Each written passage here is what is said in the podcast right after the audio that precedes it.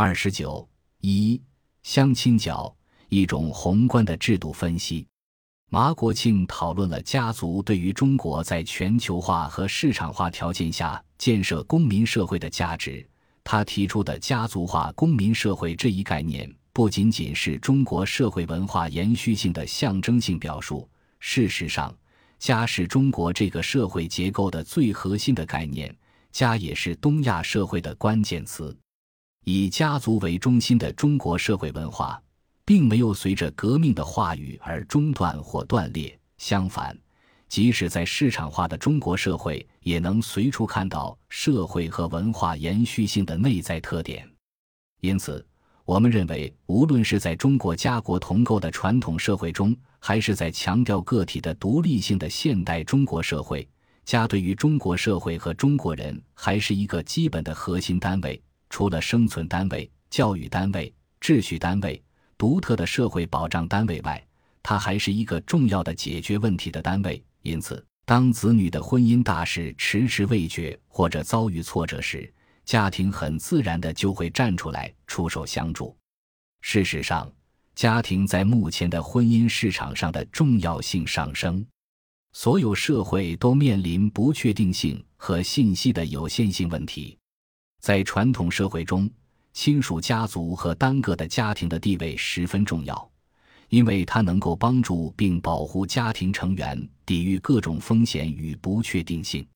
就代际关系而言，年长者，尤其是家长，一般都会受到其他家庭成员，尤其是子女的尊敬和顺从。在这种类型的社会中，子女婚姻是十分重要的事情。在子女的配偶选择问题上，父母总是要进行严格的选与把关，而在现代社会，家庭的重要性下降了。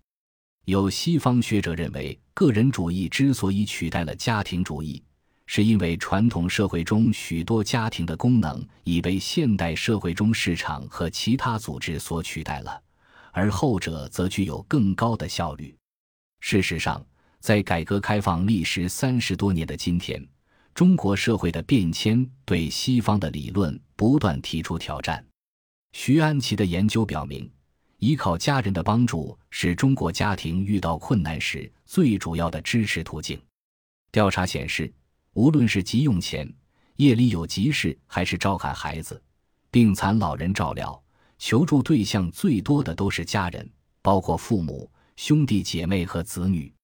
另外，从代际互助看。父母给予成年子女的帮助略多于成年子女对父母的帮助，这种差别在父母中感觉尤其强烈。百分之二十八点二的父母认为双方给予差不多，百分之六十六点九的父母亲认为自己给予子女较多或更多。而从子女的回答看，百分之三十二点七的人认为双方给予的差不多，认为自己给予较多和更多的仅为百分之三十五点一。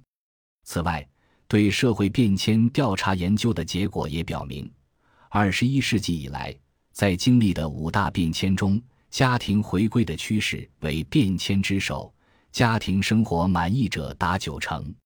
数据显示，来自家庭的支持和家庭成员的信任增加。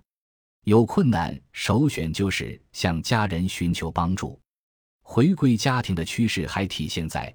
居民选择在家中休闲生活的占了绝大多数，通常看碟、听音乐是主流；选择外出夜生活和现代化运动的比例下降，尤其是选择和亲人共度节假日的比例增多。这个现象与欧洲国家类似。当欧洲国家减少国家福利后，人们对于家庭的依赖和责任感有所加强。单位制度的变革导致了中国社会出现家庭回归的趋势。另外，中国传统文化中父母的角色和义务至今影响深远。西方父母在子女成年之后，对其工作和生活甚少干涉，而成年子女的生活是很多中国父母自身生活的重要组成部分。这其中的一个核心区分是对幸福的理解。尽管近代以来的幸福在中国也包含快乐和意义两条主线，但是中国仍然进行了基于本土文化的选择性接受，保留了差异。最大的差异之一就是西方的幸福观中的宗教和自然这两个要素在中国没有受到足够的重视。在笔者看来，在中国取代这二者的是家庭和子女。对于中国人来说，家庭和子女是获取幸福的途径和手段。中国人向往阖家欢聚，享受儿孙满堂的天伦之乐，追求多子多孙多福。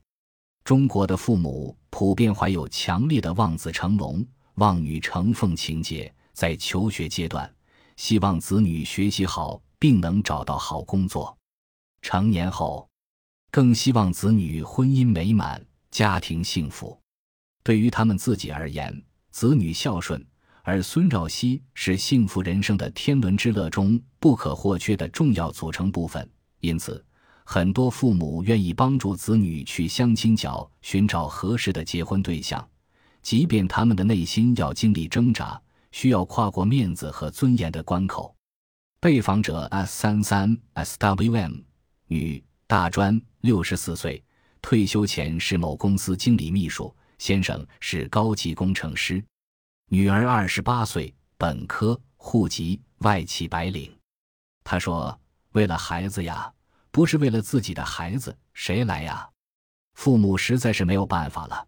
其实也不想抛头露面讲孩子事情的，因为什么道理呢？你们执笔者身旁的学生现在还没到这个年龄。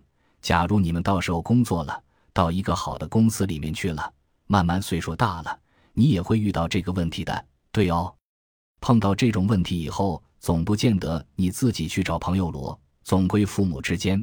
朋友之间，大家托人；大人之间互相托，再帮你介绍朋友。你们小姑娘总不见得自己去找朋友，脸皮总是要的吧？不可能做这种事情的，很腼腆的。对哦，不可能做这种事情的，这有什么办法呢？工作又那么忙，一年年很快的，一会儿就大起来了。指女孩子的年龄，真的确实是个问题。我们又没办法。我们喜欢到这块地方来呀，也不喜欢的呀。上述所有的制度变迁为择偶文化创造了一个新兴的社会环境，在这种新形势下，人们的择偶行为如何适应市场化的制度环境？相应的制度化实践和意识形态提醒我们注意到，人们在择偶实践中所关注的问题，父母与子女之间出现争执的地方和矛盾的焦点。都可能发生了变化。自二十世纪七十年代中后期以来，便是理解中国社会的一个关键词。这是一个提速的时代，社会处在剧烈的变化过程中，变动分化的利益格局随时会将一些群体淘汰出局，被甩到社会结构之外。每一个个体都生怕被这个社会落下，浮躁功利的心态弥漫于整个社会。其背后实际上是全民共有的安全感缺乏。我认为，在此情况下，在相亲角这个婚姻市场上，待婚男女的父母们找到了一套文化工具，并进行了一系列的策略性行动来回应市场社会的新变化。比如，做出个人决策时压力增大，择偶过程中更强调金钱资本，可能面对更为广泛的社会不平等等等。总之，通过对话、冲突和协商，相亲角的父母们创造了一种新型的市场导向型的择偶文化。这种择偶文化不是市场本身的绝对性产物，也不是完全从新型的市场经济文化中获取它的话语。